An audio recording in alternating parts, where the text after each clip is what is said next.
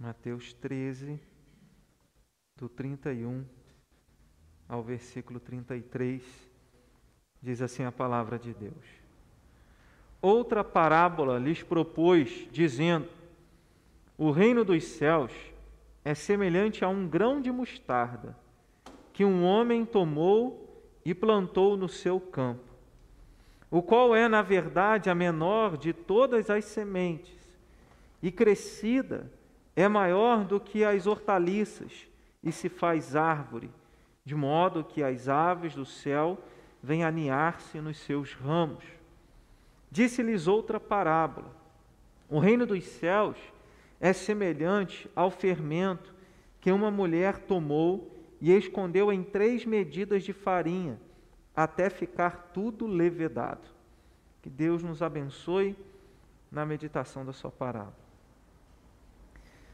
Mais uma vez, Jesus conta uma parábola falando a respeito do reino dos céus, e ele está usando de figuras, de metáforas, para falar o que que o reino dos céus, o que que o reino de Deus é parecido, com o que ele é parecido. Quando a gente fala do reino dos céus, a gente está falando do reino de Deus na terra. Nós estamos falando do, do, do, governo de Deus na terra, como Deus domina e governa o mundo. Essas parábolas que falam do reino de Deus, ou reino dos céus, são sinônimos dessas expressões, reino dos céus, reino de Deus, para demonstrar como Deus opera e age no mundo. Se nós observarmos o contexto próximo, anterior, Jesus contou a parábola do trigo e do joio. O significado dessa parábola, é, que é contada do verso 24 ao verso 30, é, logo depois que Jesus conta a parábola do trigo, a, a parábola do fermento, a palavra do, do grão de mostarda, é que ele traz o significado da parábola do joio, do trigo e do joio. Nessa parábola do trigo e do joio, Jesus conta que um homem semeou uma semente no campo. E quando ele dá o significado dessa parábola, do verso de número 36 ao 43, ele diz que o campo é o mundo e a semente são os filhos do reino. E é aqui onde nós olhando esse contexto próximo, sem, sem fugir do contexto, nós, quando, quando Jesus diz, outra parábola lhe contou, o reino dos céus é semelhante a um grão de mostarda que um homem tomou e plantou no seu campo. Esse grão de mostarda são os filhos do reino, é a forma, a forma como Deus age. Sabe, é, os religiosos da época esperavam que o reino de Deus viesse de uma forma poderosa, de tal forma que tirasse é, Israel, o povo judeu, do domínio de Roma.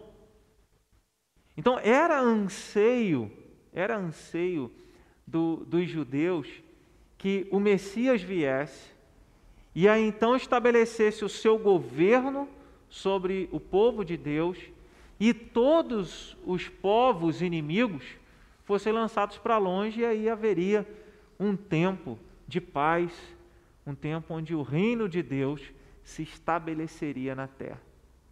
Mas até, até os próprios apóstolos não compreenderam a dimensão desse reino, tendo expectativas equivocadas a respeito desse reino, porque antes de Jesus subir aos céus, isso lá em Atos dos Apóstolos, capítulo de número 1, os discípulos questionaram. Os discípulos disseram: Senhor, será este o tempo que restaures o reino a Israel? Está lá em Atos capítulo 1, verso número 6, mais ou menos. E aí Jesus responde para eles: Olha, não vos compete conhecer tempos ou épocas que o Pai reservou pela sua exclusiva autoridade, mas recebereis poder ao descer sobre vós o Espírito Santo e vocês serão minhas testemunhas, tanto em Jerusalém, Judéia e Samaria e até os confins da terra. Então, quando os apóstolos questionam Será este o tempo que restaura o reino a Israel? É porque eles tinham uma expectativa de que o, reino, o Messias, e eles acreditavam que Jesus era o Messias, trouxesse um novo domínio e, re, e restaurasse o domínio e a fama é, do povo de Deus da época de Davi. Da época de Davi e de Salomão, que foi o tempo em que o povo de, de Deus é, prosperou e dominou o mundo inteiro, principalmente na época de Salomão. Era, o, o, o, povo de Israel era, uma, era a superpotência da época ali dos reinados de Davi e do reinado, do reinado de Salomão. E aí onde havia essa expectativa. Mas o reino de Deus não vem assim. O reino dos céus é semelhante a um homem que plantou uma semente, um grão de mostarda no campo. Isso mostra para nós que essa parábola do grão de mostarda e do fermento, que tem a mesma ideia, a, a, a ideia de uma semente que quase não aparece, de tão pequena que é, e ela é lançada no campo, que é o mundo, e de um fermento que, quando misturado à massa, você não consegue mais identificar o, o, o fermento e fazer a separação. O que, que é fermento e o que, que é o, o trigo? Não consegue mais fazer essa distinção, mas ele está de uma forma oculta agindo sobre a massa. É, é, essa a ideia. Então, essas duas parábolas, do grão de mostarda e do fermento, trazem o mesmo significado. Elas apresentam o caráter do reino. Então, a parábola do grão de mostarda e do fermento apresentam o caráter do reino. Quando a gente fala de caráter do reino, é, é, é a natureza desse reino de Deus. Com, o, o que é esse reino de Deus? Como ele opera? Ele é de uma forma simples e humilde.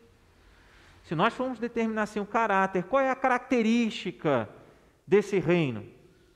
O reino de Deus não vem com visível aparência, Jesus falou. Ele é, é, ele é pequeno, e aí a gente aprende isso na palavra. É, o, o reino de Deus, quando Jesus começa o ministério, a gente lê lá, depois que ele foi levado ao deserto para ser tentado, ele foi levado ao deserto pelo Espírito Santo para ser tentado pelo diabo. Quando ele sai do deserto, ele, passadas as provações de toda sorte, ali no texto registra três: né? transformar as pedras em pães, se jogar do pináculo do templo ou se curvar diante de Satanás. Três tentações, três situações. Mas o evangelista diz: passadas as tentações de toda sorte. O inimigo tentou de várias maneiras. Ele sai e vai para o mar da Galiléia, onde ele encontra Pedro e André, Tiago e João. Quatro. Lucas 5, verso 28, 27, 28, ele encontra Mateus assentado na coletoria, contando dinheiro, contando os impostos. Vem e me segue. Ele se levanta na mesma hora e passa a seguir o Senhor esse número vai aumentando, chega a 12. Mateus 10, verso de número 1, Jesus seleciona é, 12 discípulos, aos quais designou como apóstolos, ou seja, aqueles que ele mesmo iria enviar, estava enviando, e que o representaria onde ele fosse. Isso é o que significava apóstolo. É o que significa apóstolo, enviado. Né? E aí, 10, 12, 12. Em Lucas 10, verso de número 1, o número já aumentou para 70. Ele designa, designou outros 70 e os enviou de dois em dois. De 4, 5 foi para 12, de 12 foi para 70. Quando você lê Atos, capítulo de número 1, verso 12, verso 14, verso 14, uh, já há um grupo de quase Atos 1, verso 15 um grupo de quase 120 pessoas. Eram 120 irmãos. Quando Jesus já havia sido morto, já havia ressuscitado e, está, e, e já havia subido aos céus. Porque no verso 11, na altura do verso 11, Jesus é assunto aos céus, de Atos dos Apóstolos, capítulo de número 1. Os anjos se colocam ao lado, dos discípulos, dos apóstolos, falam: O que é que vocês estão olhando para as alturas? Esse mesmo Jesus que vocês viram subir ao céu vai descer do modo é, como vocês o viram subir. Então, Atos 1,15, em torno de 120 pessoas. Atos 2, verso 41, uma multidão de quase 3 mil pessoas foi batizada. Reconheceram Jesus como Senhor e Salvador, se arrependeram dos seus pecados. Em Atos 4, verso 4, agora já eram quase 5 mil homens, sem contar as mulheres e crianças. Depois, a gente não tem mais relato de quantidade, porque Lucas, eu acredito que Lucas já não conseguiu mais contar. Porque era, era a multidão, e aí os registros são da multidão dos que, dos que creram. Era um coração, uma alma. E aí, hoje, o cristianismo é a maior religião do mundo. Percebe? É um, começou como uma pequena semente. E ela foi crescendo. E ela foi crescendo. Como uma medida de fermento em farinha, foi agindo. Ninguém deu, ninguém, ninguém fez caso. Ah, esse grupinho aí, pode deixar, eles vão, vão morrer. Tentaram destruir a igreja, tentaram matar os discípulos de Jesus, mataram os discípulos de Jesus, e nem assim. Imagina, você tem o Império Romano, os soldados que estão controlando a sua vida, controlando a vida social. Você tem do outro lado os religiosos judeus, escribas, fariseus, mestres da lei, que eram os escribas, e os sacerdotes e sumo sacerdote, que estão controlando a vida religiosa. Você não tem liberdade civil, você não tem liberdade religiosa, você está oprimido. Chega alguém dizendo: Olha, é assim que tem que caminhar. As pessoas estão com medo. Sigo ou não sigo esse Messias? É, caminho com ele ou não? Aceito o seu ensinamento ou não? Jesus está dizendo: o meu reino, o reino dos céus, começa simples e humilde, começa pequeno. Não tem a pretensão, não tem a pretensão de começar grande. Em Zacarias, Zacarias e o profeta Ageu são profetas que se levantaram é, no período em que o povo, depois de voltar do cativeiro da Babilônia, 70 anos, o povo começa a reconstruir as casas, o templo, mas fica, o templo fica parado em torno de 15 anos. A, a, a reconstrução do templo de Jerusalém. Então, nessa época, se levantam os profetas Ageu e Zacarias. O profeta Ageu fala: a glória da segunda casa será maior que a primeira. Mas não era ali é, é do, do, templo que estaria sendo reconstruído, mas é, do próprio corpo de Jesus que seria formado. E o profeta Zacarias ele menciona no capítulo, ele fala no capítulo 4, verso 10, aqueles que desprezavam os humildes começos iriam se alegrar vendo o prumo na mão de Zorobabel. O que, que isso significa? Quando Zorobabel e os que com ele voltaram do cativeiro na Babilônia começaram a reconstruir, o prumo significa a obra pronta. A obra do templo seria pronta a reconstrução ficaria pronta. E começou como? Começou com um grupo pequeno, um grupo que não tinha recurso financeiro, estava à mercê. Nós sabemos, quando Neemias vai reconstruir as, os muros de Jerusalém, era, eh, era uma arma na mão e uma ferramenta na outra para poder ajudar a reconstruir os muros. E aí o profeta Zacarias se levanta dizendo: Quem despreza os humildes começos vai se alegrar vendo o prumo na mão de Zorobabel. Ou seja, a obra será, será feita, será concluída, mesmo começando de forma simples. Esses dias uma frase tem me acompanhado é, de um pastor que, que trabalha com liderança, John Maxwell. E ele fala assim: você não tem que começar grande, você não tem que ser grande, você só tem que começar. É claro que ele, ele, ele, por falar nesse aspecto, ele não vai abordar aspectos espirituais, né?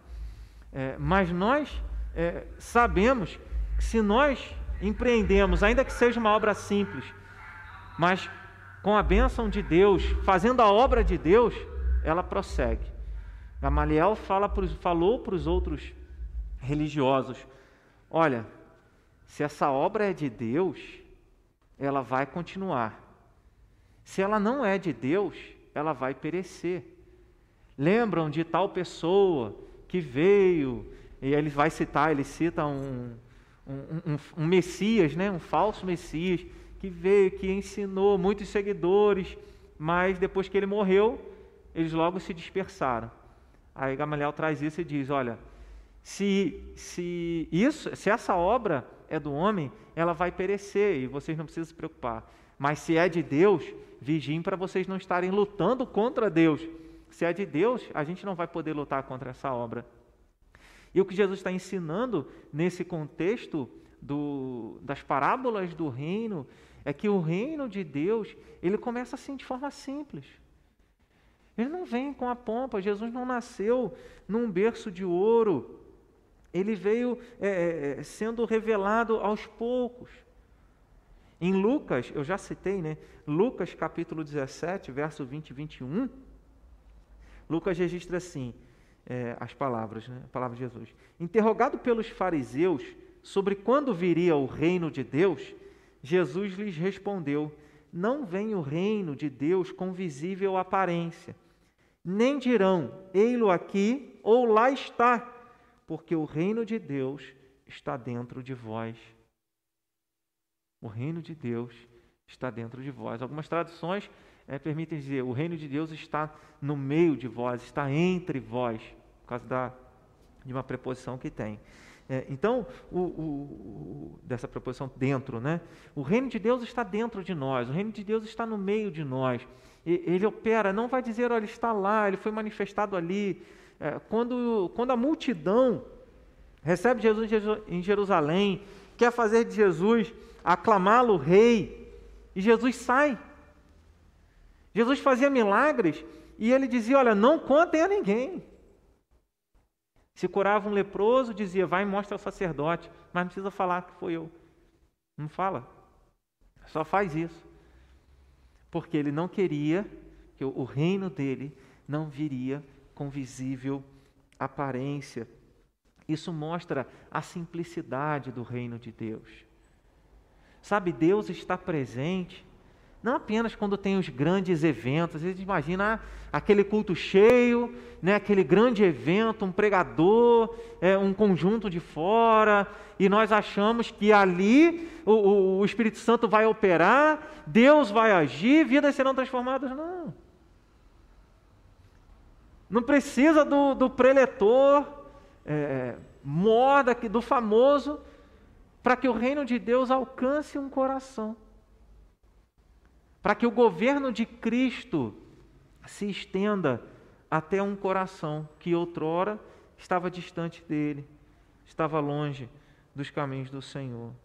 Então, essa, essa parábola mostra para nós que o reino de Deus ele não, não é uma questão de crescimento físico, é, numérico, é de uma forma simples. O apóstolo Paulo, no, em, quando escreve aos Filipenses, no capítulo de número 2, a partir do verso 5, ele fala do exemplo de humildade de Jesus. Jesus, sendo Deus, não se importou, ele assumiu a forma de servo, a forma humana, sem pecado, sendo obediente até a morte e morte numa cruz. Ou seja, ele não se importou com quem ele era. Eu sou Deus, mas é, eu vim dar a minha vida em resgate por muitos, como a palavra, como ele mesmo disse, ele sabia do propósito para o qual foi enviado pelo Pai, e ele faz tudo isso sem a pretensão né, de. Até mesmo, sem a pretensão de parecer grande. Até mesmo quando ele foi desafiado lá na cruz, um dos ladrões que estavam sendo crucificados ao lado dele, se tu és filho de Deus, desce da cruz. Quando Pilatos fala para ele: Olha, tua vida está nas minhas mãos, você não vai falar nada, eu posso te liberar, posso te soltar. E aí Jesus fala: Nenhuma autoridade teria sobre mim se do alto não tivesse sido dada. E ele fala: O meu reino não é deste mundo. Pilato diz: Logo tu és rei. Ele fala, você está dizendo. Né? Assim, ele, é, é, a ação de Deus no mundo é uma ação espiritual que se traduz e alcança o material. Não é uma ação material física que vai e opera dentro, opera na alma, opera no espiritual. Não, é uma ação é, de fermento, é uma ação que ninguém vê. E depois que o Espírito Santo age, aí a vida transformada, é essa vida transformada que vai ser revelada. O reino de Deus, quando a gente faz o estudo no Sermão da Montanha, a gente percebe isso também. A, a, o reino de Deus ele começa essa operação dentro das nossas vidas. E até se a gente for tratar não apenas do aspecto de, de reino, numa, numa, numa perspectiva ampla, mas da operação de Deus na nossa vida, nós a, a vereda do justo, diz a palavra, é como a aurora que vai brilhando, brilhando até ser dia perfeito. O que que é, a gente, como a gente traduz isso para nós, né, na, na prática? O Espírito Santo age na nossa vida, faz a gente crer em Cristo. Mas o fato de crermos em Cristo como Senhor e Salvador da nossa vida não nos torna prontos à imagem e semelhança de Cristo. Esse processo de parecermos com Jesus Cristo é o processo chamado de santificação, que culmina na glorificação quando Jesus voltar. E aí Filipenses capítulo 1, verso 6 ensina que aquele que começou a boa obra em nós irá completar até o dia de Jesus Cristo. Então, é, é uma ação de Deus na nossa vida que a cada dia vai tendo a operação do Espírito Santo. É claro que Nesse processo de santificação, nós colaboramos com esse processo, nós temos responsabilidade. A Bíblia fala: ore, é, orai sem cessar, enchei-vos do Espírito, não apagueis o Espírito, manifestem o fruto do Espírito Santo. Então, é, é uma ação nossa, mas que primeiro foi startada, iniciada pelo Espírito Santo de Deus na nossa vida. Começa sem ninguém ver. De repente você olha para o lado e pensa assim: Ué, você é crente? Você se converteu? A semente estava lá. A semente foi plantada. E no tempo devido, ela começou a germinar. Mas nós sabemos muito bem que quem está acostumado a plantar aí, a semente está lá, o broto começa a sair debaixo da terra. Mesmo depois que a semente germina e, come, e sai o broto, ele não sai o broto e já fica direto exposto. Ele tem um caminho a percorrer. Então, dentro da terra, mesmo sem ninguém ver, já existe vida. É possível que pessoas com quem nós conversamos, semeamos a semente da palavra, algo o Espírito Santo tenha feito, a semente tenha germinado, mas ninguém viu ainda mudança alguma naquele terreno. Ninguém viu mudança alguma naquele coração. Lembrando que o, o, o coração é o terreno onde a semente é semeada, a parábola do semeador. Existe a semente que cai à beira do caminho, coração duro, semente que cai no solo cheio de pedra, o coração que fica preocupado com as contas para pagar, com os problemas, com as tribulações. A semente semeada no coração cheio de espinhos, aquele coração que está dividido entre Deus e o mundo, fica sempre ligado nos prazeres da carne e acaba não alimentando a alma e a luta fica desigual, a carne vence o espírito e aquele que a semente, cuja semente caiu num solo bom e veio a germinar e produziu frutos. Então, é isso que a palavra de Deus está dizendo aqui nesse aspecto da, da parábola do grão de mostarda e do fermento. Imagina, Jesus acabou de falar uma, uma parábola em que, no mesmo campo em que é semeado a boa semente, o inimigo, sorrateiramente, à noite, semeia o joio. Então, o mesmo campo, no mesmo mundo, no mesmo, nos mesmos ambientes estará os filhos do reino e os filhos do maligno. Se nós olharmos para a perspectiva, é, e até na, na, na, na, história da palavra de Deus a gente vê isso, né, de uma forma geral, sempre nos parece que os filhos do maligno estão em maior número do que os filhos do reino. Sempre parece que nós estamos em desvantagem. Mas aí, nós olhamos para essa parábola. Jesus está dizendo: começa simples, começa pequeno, mas vai crescendo, vai se tornando grande, a ponto das árvores, das aves dos céus virem aninhar-se nos seus ramos. Então, como um grão de mostarda pequeno, como um fermento que ninguém vê, assim é o caráter do reino. Ele é simples, ele é humilde, ele não tem grandes pretensões, mas tem uma grande operação, uma grande obra. Porque aquilo que é simples, aquilo que é pequeno, é amplo. Então, é um outro aspecto dessa parábola que apresenta para nós apresenta a amplitude do reino. Então, a parábola do grão de mostarda e do fermento apresentam a amplitude do reino. O caráter é a simplicidade e a humildade, começa pequeno.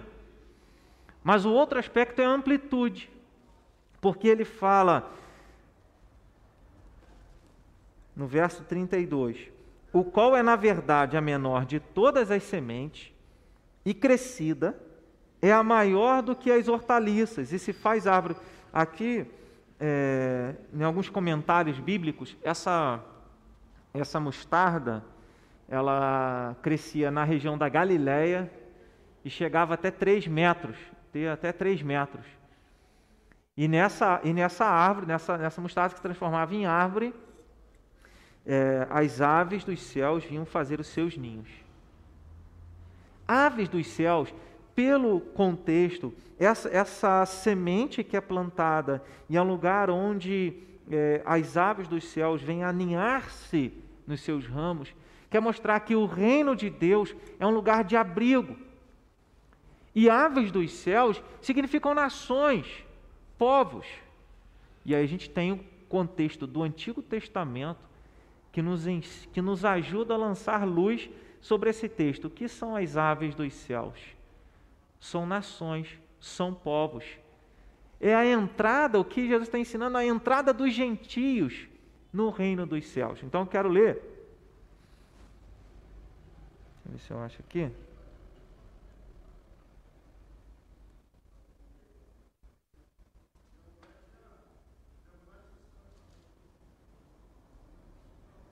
É, Ezequiel 17, 23 eu ver se esse texto tem outro. Tem, tem um também. Ezequiel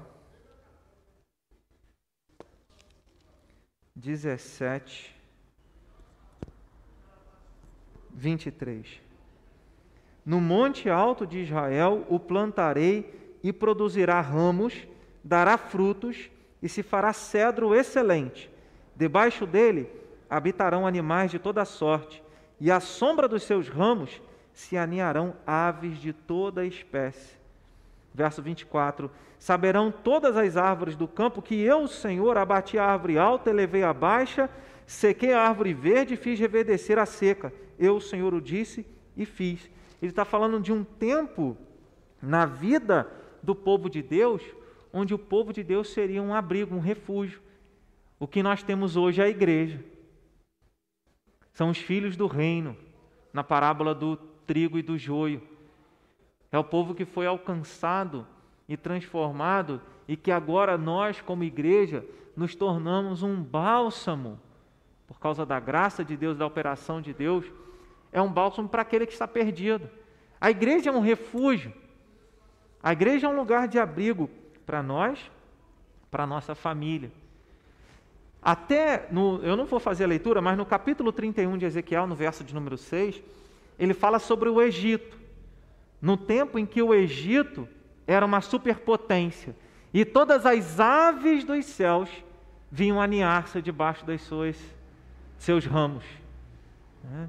Então, assim, a, a ideia de aves dos céus são nações, são povos, mostrando que, e aqui Jesus está dizendo, o reino dos céus é um lugar de abrigo para pessoas de todas as nações. Então aí fala da amplitude. Porque agora não é mais para um povo específico, não é para Israel nação, não é para o povo judeu, é para pessoas de todos os lugares. Então, quando a gente lê, né, falando sobre a amplitude do reino, nós estamos falando do domínio de Cristo sobre todas as coisas. Né? Em Hebreus, capítulo 2, verso 8, ele fala: Todas as coisas sujeitaste debaixo dos seus pés. Ora, desde que ele sujeitou todas as coisas, nada deixou fora do seu domínio. Agora, porém, ainda não vemos todas as coisas a ele sujeitas. O autor aos Hebreus, falando a respeito de Jesus, está dizendo que tudo Deus colocou debaixo dos pés de Cristo. Tudo está sujeito a Ele. Só que no nosso presente tempo, a gente não tem a dimensão do que, do, desse tudo que está sujeito a Cristo. Conforme o tempo vai passando e principalmente na manifestação do Filho de Deus, na volta de Jesus Cristo, é que nós vamos perceber a amplitude desse reino, o domínio de Cristo. Por que isso? Porque você olha para determinado país, você olha para determinada família, você olha para determinado lugar e região do mundo, é, e você diz assim: Deus não está ali. Porque ali o mal domina. Então, é, é, parece aos nossos olhos físicos que realmente em muitos lugares, em muitas circunstâncias, o mal parece ter o domínio, Satanás parece ter o domínio. Ainda que a palavra de Deus diga que o mundo jaz no maligno, a palavra de Deus nos ensina que Jesus é o Rei dos Reis e Senhor dos Senhores. Deus deu a ele, voltando lá na citação que eu fiz há pouco tempo atrás, poucos minutos atrás, de Filipenses 2:5, que fala sobre a humildade, a humilhação de Cristo. Mas no verso lá, na altura do verso 10, 11, ele diz: Pelo que Deus o exaltou sobremaneira, ele deu um nome que está acima de todo nome, para que ao nome de Jesus se dobre todo o joelho no céu, na terra, debaixo da terra, e toda língua confesse: Jesus Cristo é o Senhor, para a glória de Deus Pai. Então, é, é o autor aos Hebreus está falando sobre isso. É, tudo está debaixo dos pés de Cristo, tudo está debaixo da autoridade dele. Jesus fala isso em Mateus capítulo 28, verso 18: Toda autoridade me foi dada nos céus e na terra. Ele está no controle de todas as coisas. Ele é o rei. Ele é quem domina sobre tudo. Passou a Síria, passou a Babilônia, passou o Império Persa, passou o Império Grego, agora também passaria o Império Romano e permaneceria o reino de Deus. Em Colossenses, capítulo 1, versos 5 e 6, diz assim: Colossenses, capítulo 1, versos 5 e 6. Por causa da esperança que vos está preservada nos céus, da qual antes ouvistes pela palavra da verdade do Evangelho, que chegou até vós, como também em todo o mundo está produzindo fruto e crescendo. Tal acontece entre vós, desde o dia em que ouvistes e entendestes a graça de Deus na verdade. Paulo estava escrevendo aos Colossenses dizendo: Olha, vocês ouviram o Evangelho, e desde que esse evangelho chegou até vocês, está produzindo fruto em todo o mundo, como está acontecendo na vida de vocês. Então, o reino de Deus ele está presente no mundo inteiro, porque pessoas de todos os lugares, de todas as línguas, de todas as nações são alcançadas e transformadas. Aquele, a, aquela semente pequena Aquele fermento que ninguém dava nada por ele, foi crescendo. Aí eu quero que você olhe para a sua vida assim. Aqui um pouquinho, vou fazer um parênteses aqui de estudo e uma mensagem para te motivar. Às vezes você diz assim: Eu não sei falar de Jesus, ou o que eu faço é tão pouco, e você não confia no que Deus pode fazer através da sua vida. E essa palavra é para nos lembrar o seguinte: que o reino de Deus, você não precisa pregar um sermão de cinco pontos, de dez pontos, para levar alguém para o céu, para ser instrumento de salvação na vida de alguém, para fazer com que alguém conheça Jesus como seu Senhor e Salvador. Esses dias, essa semana, eu, o Diácono Paulo e a irmã Zeca fomos visitar um, um, um senhor que a Zeca evangelizou no hospital. E foi com ela que ele disse: Não, eu quero esse Jesus. Eu só fui lá para conversar, mas não falou, não pregou um sermão. Só falou assim: Meu filho, Jesus tem um plano para você, você tem que recebê-lo. Você tem que ter Jesus na sua vida. Os irmãos conhecem a Zeca, né? Então, às vezes a gente fica pensando assim: eu não sei fazer, eu não sou igual ao outro. Mas no reino de Deus, nós devemos confiar na simplicidade, irmãos. A igreja cresceu na história da igreja, a igreja cresce com os leigos. Não cresce com os pastores que fizeram teologia, estudaram seminário e fizeram mestrado e doutorado, não sei mais o quê. Mas com aquele irmão que não sabia nem ler, mas decorou o texto bíblico. Ia lá e falava de Jesus. Quem nunca ouviu uma história dessa? Por quê? Porque o reino de Deus, na sua simplicidade, ele revela algo tremendo: o poder de Deus em salvar. Romanos capítulo 1, verso 16 diz: Não me envergonhe do Evangelho, porque é o poder de Deus para a transformação de todo aquele que crê. E se nós confiarmos nisso, um folheto faz a diferença, não é? Uma oração faz a diferença a amplitude do reino. É um fermento, é um grão de mostarda. Apocalipse, capítulo 5, verso 9 ao 10, verso 9 e 10, diz assim: Apocalipse 5, verso 9 e 10. E entoava um novo cântico, dizendo: Digno és de tomar o livro e de abrir-lhes os selos, porque foste morto, e com o teu sangue compraste para Deus os que procedem de toda tribo, língua, povo e nação. E para o nosso Deus os constituíste reino e sacerdote, e reinarão sobre a terra. Nós, como igreja, reinamos sobre a terra. Reinamos na autoridade de Cristo. É a igreja que reina. Jesus está reinando no mundo pela sua igreja. Somos expressão do reino de Deus, o corpo de Deus, o corpo de Cristo na terra, e é pelo sangue de Cristo que Deus comprou para si pessoas que procedem de toda tribo, língua, povo e nação. Olha a amplitude do reino. Não está mais ali em Jerusalém. Como Jesus falou, vocês serão Atos 1:8, vocês serão minhas testemunhas em Jerusalém, Judéia, Samaria e até os confins da terra. Em Daniel, capítulo 2, Nabucodonosor tem um sonho e ele fala assim: Eu quero que vocês contem para mim um sonho que eu tive e depois de contar para mim um sonho que eu tive, deem a revelação desse sonho. Aí, Daniel, nunca ninguém fez isso, né? Os, os servos dele, nunca ninguém fez isso. Daniel então pede a revelação a Deus e Deus fala: Olha, você teve um sonho uma, uma estátua, uma grande estátua, cabeça de ouro, braços e tronco de prata, as pernas de ferro e os pés e tornozelos de barro e ferro. Mas veio também, mas foi lançada uma pedrinha, uma pedra. E essa pedra cortada, ela bateu nos pés é, dessa estátua. E toda essa estátua ruiu e veio abaixo.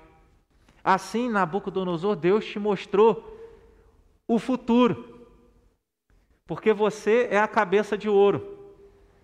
Nunca houve nem nunca haverá um reino tão poderoso quanto o seu. Mas depois de você, Nabucodonosor, vai vir um reino não tão poderoso, mas que vai dominar o mundo. E depois desse, um terceiro reino, um quarto reino, até que por fim aquela pedrinha que bateu na estátua que derrubou a estátua e se transformou numa grande montanha, é um reino que não terá mais fim. Aí a gente tem na história o Império Babilônio, Babilônico, o Império Medo-Persa, o Império Grego e o Império Romano. E tem o Império de Cristo, o Reino de Cristo. É aquela pedrinha cortada que derruba os outros impérios, que cresce e se torna uma montanha e domina sobre o mundo inteiro pelos séculos dos séculos. É, é, é isso está em Daniel, capítulo de número 2.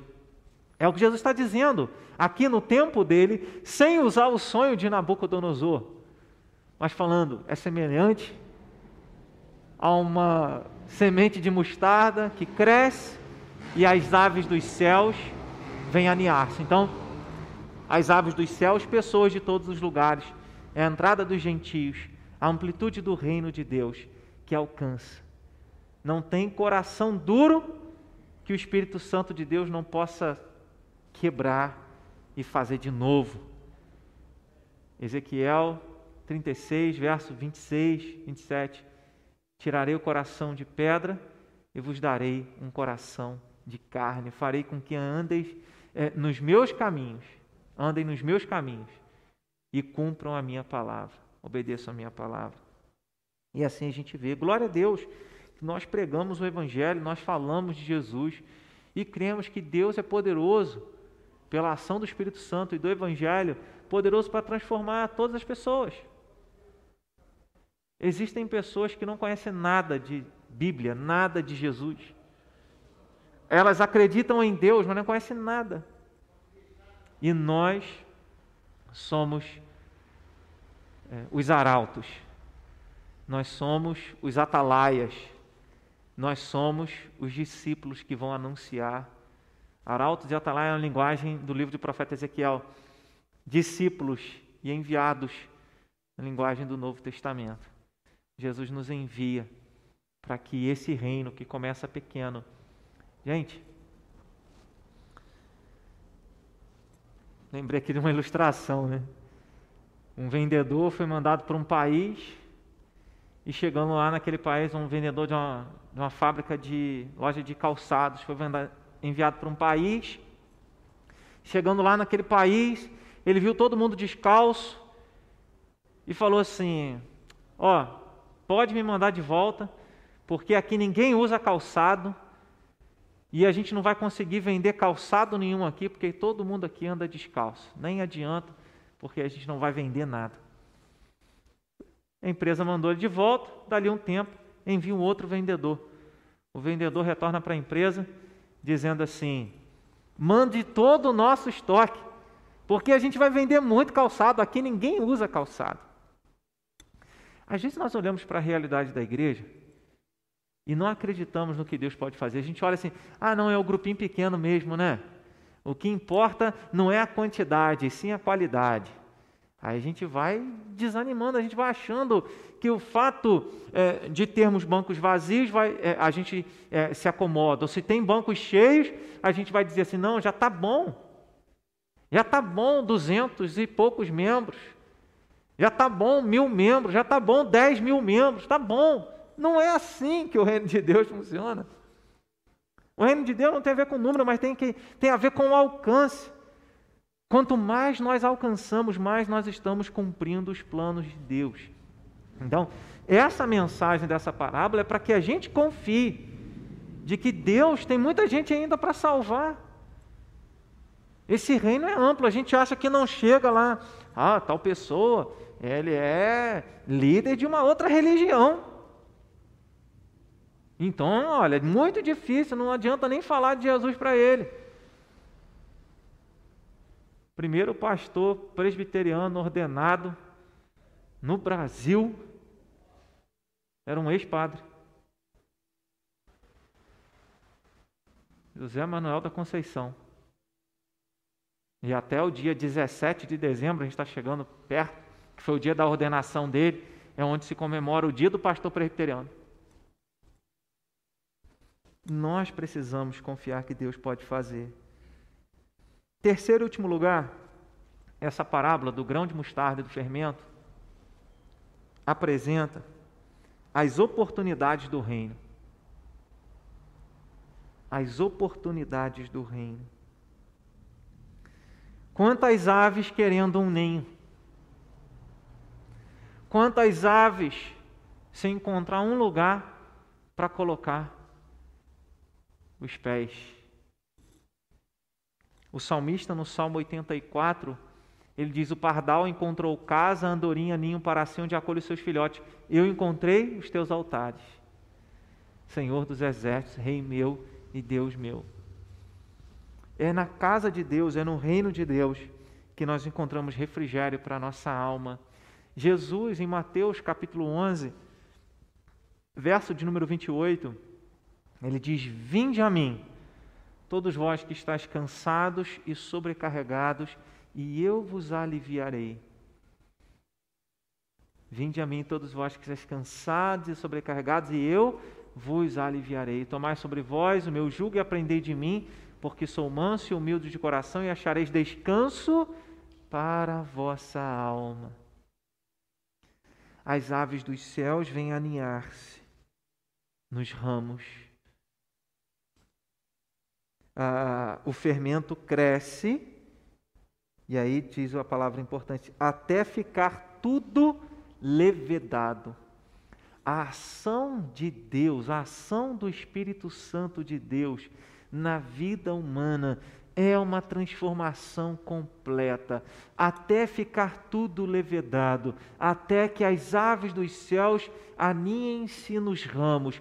A palavra de Deus em Abacuque, em Levítico, nos ensina que um dia é, toda a terra será cheia da glória de Deus, assim como as águas cobrem o mar. Em outras palavras, o domínio de Deus será claro, visível sobre todas as coisas. Não, há, não haverá nenhum ponto onde Deus não manifeste e reivindique: aqui é meu.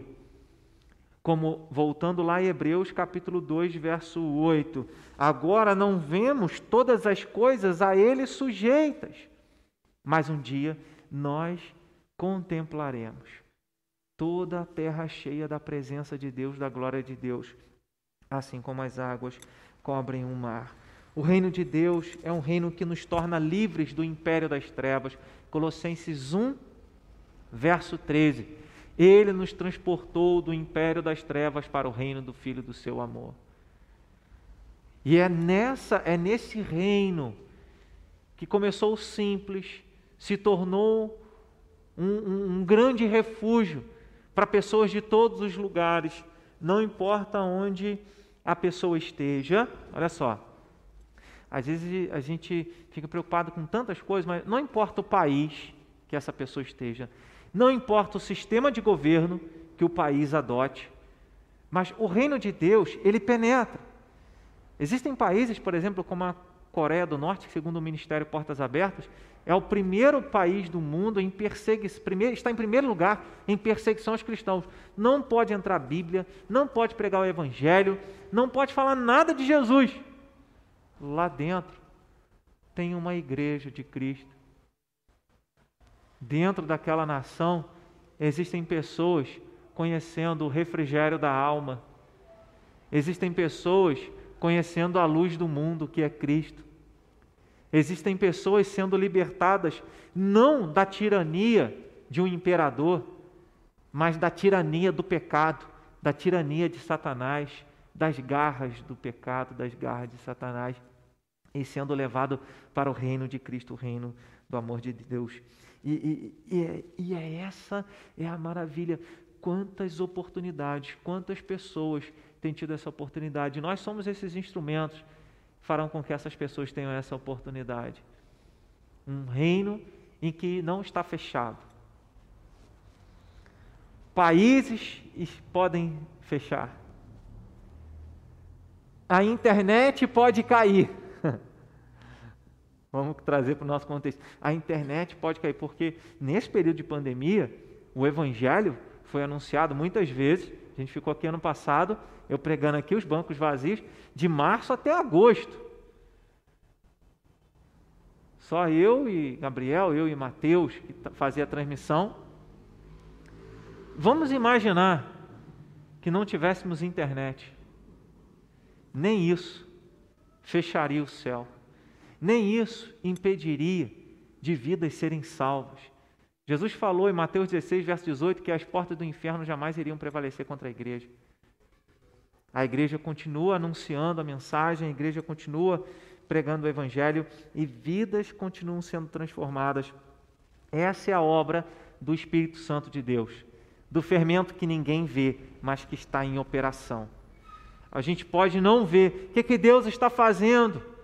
A gente não vê. Deus está trabalhando hoje. Jesus falou: Meu Pai trabalha até agora e eu trabalho também. E qual é a obra que Deus está fazendo? Salvando vidas, libertando aqueles que estão cativos nas garras de Satanás.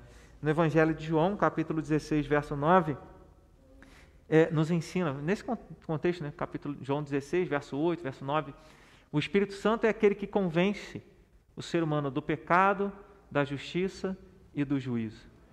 É o Espírito Santo quem nos convence de que nós precisamos de Cristo. E é, e é essa a realidade dessa obra do Espírito, manifestada é, é, através do Evangelho, através daqueles que pregam o Evangelho, e assim pessoas e mais pessoas vão conhecendo essa obra maravilhosa de Deus. Por quê? Porque esse é o desejo de Deus. A, a porta só vai ser fechada no dia que Jesus voltar. Jesus conta, a gente vai chegar nessa parábola, a parábola das dez virgens, cinco prudentes, cinco nécias. O noivo chega, recolhe as noivas que estavam prontas, as virgens que estavam prontas, fecha a porta. E as nécias que não conservaram o azeite, a luz, a comunhão com Deus pelo Espírito Santo, vão ser deixadas para trás. Primeira carta de Paulo a Timóteo, capítulo 2, verso 4, fala: O qual deseja que todos os homens sejam salvos e cheguem ao pleno conhecimento da verdade. Então, é desejo de Deus que todas as pessoas sejam salvas e cheguem ao pleno conhecimento da verdade. O Evangelho vai ser pregado para testemunho a todas as nações. Mateus 24, verso 14. Jesus disse lá em João 10: Eu tenho outras ovelhas, não deste aprisco, ou seja, não do judaísmo somente. A mim me convém conduzi-las. Então haverá um rebanho e um pastor. Ou seja, Jesus está reunindo o seu rebanho de pessoas de todos os lugares, de todos os cantos dessa terra. E um dia vai haver, vai haver um pastor que é Cristo e um rebanho que é a sua igreja. Esse é o propósito de Deus. É isso que a parábola significa. Jesus está dizendo: o reino de Deus começa pequeno, mas tem lugar para todo mundo. O reino de Deus começa sem fazer grandes alaridos, grandes eventos, mas tem espaço para ser um abrigo e refrigério para todos aqueles que desejam. Se você está longe de Deus, não tem refrigério na alma, não tem esperança de vida eterna, essa parábola está ensinando: existe um lugar de abrigo para você e para sua família no reino de Cristo. E para nós ele está dizendo: vale a pena, vale a pena partilhar desse reino. Vale a pena saber que, embora muitas vezes nos sintamos pequeninos diante de um mundo mau, o que permanece é esse reino. Eu quero concluir dizendo: o reino que o Senhor Jesus implantou começou pequeno e com simplicidade, e naquele grande dia, tudo será do Senhor, tudo estará sob os seus pés, sob o seu domínio. O reino de Deus começa humilde e singelo mas alcançará todos aqueles que o Pai escolheu.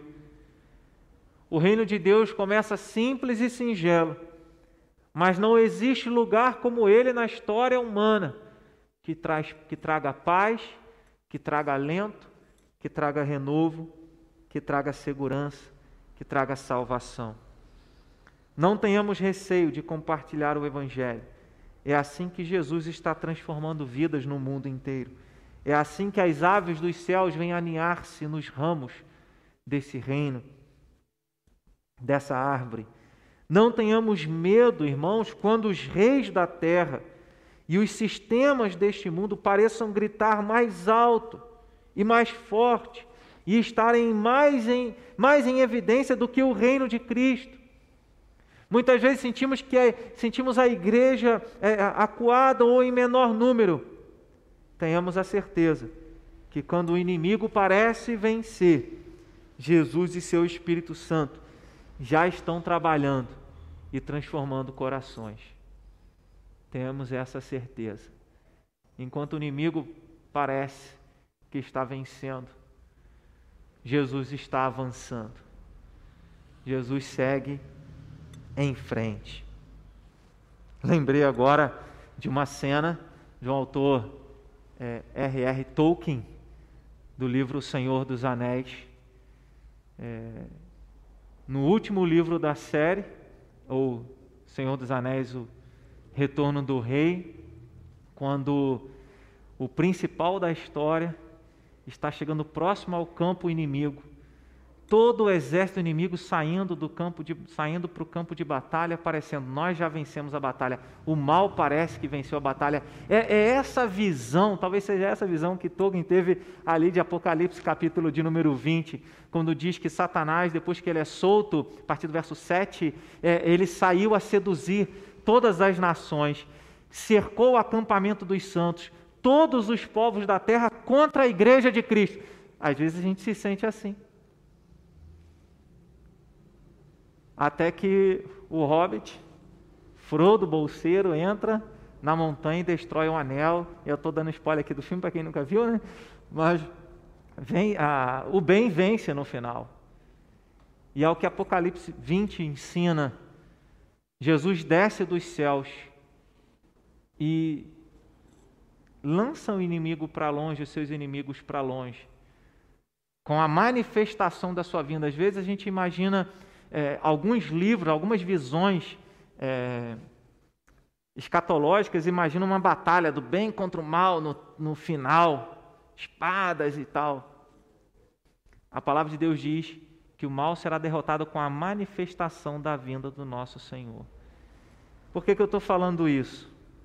Não tenha medo quando o mundo mal pareça parecer prevalecer sobre a igreja, sobre o bem. É possível que em alguns momentos nós nos sintamos desmotivados a praticar o bem em virtude da recompensa que é dada ao mal. Mas nós perseveramos e seguimos em frente, porque o reino de Cristo permanece. O reino de Cristo prevalece. O reino de Cristo está transformando vidas e fazendo com que essas pessoas sejam cada vez mais parecidas com Jesus. Essa é uma mensagem de grande esperança, irmãos, para nós cristãos no mundo hoje. O rei e sua mensagem não podem ser parados. Vamos lembrar disso? Isso é emocionante, irmão. O Rei Jesus e sua mensagem não podem ser parados. Não importa o quão pequeno ele pareça, nada para a igreja do Senhor Jesus. Aleluia. Esse é o reino de Deus. Esse é o reino que eu e você fazemos parte. Vale a pena perseverar e seguir nesse reino. Amém?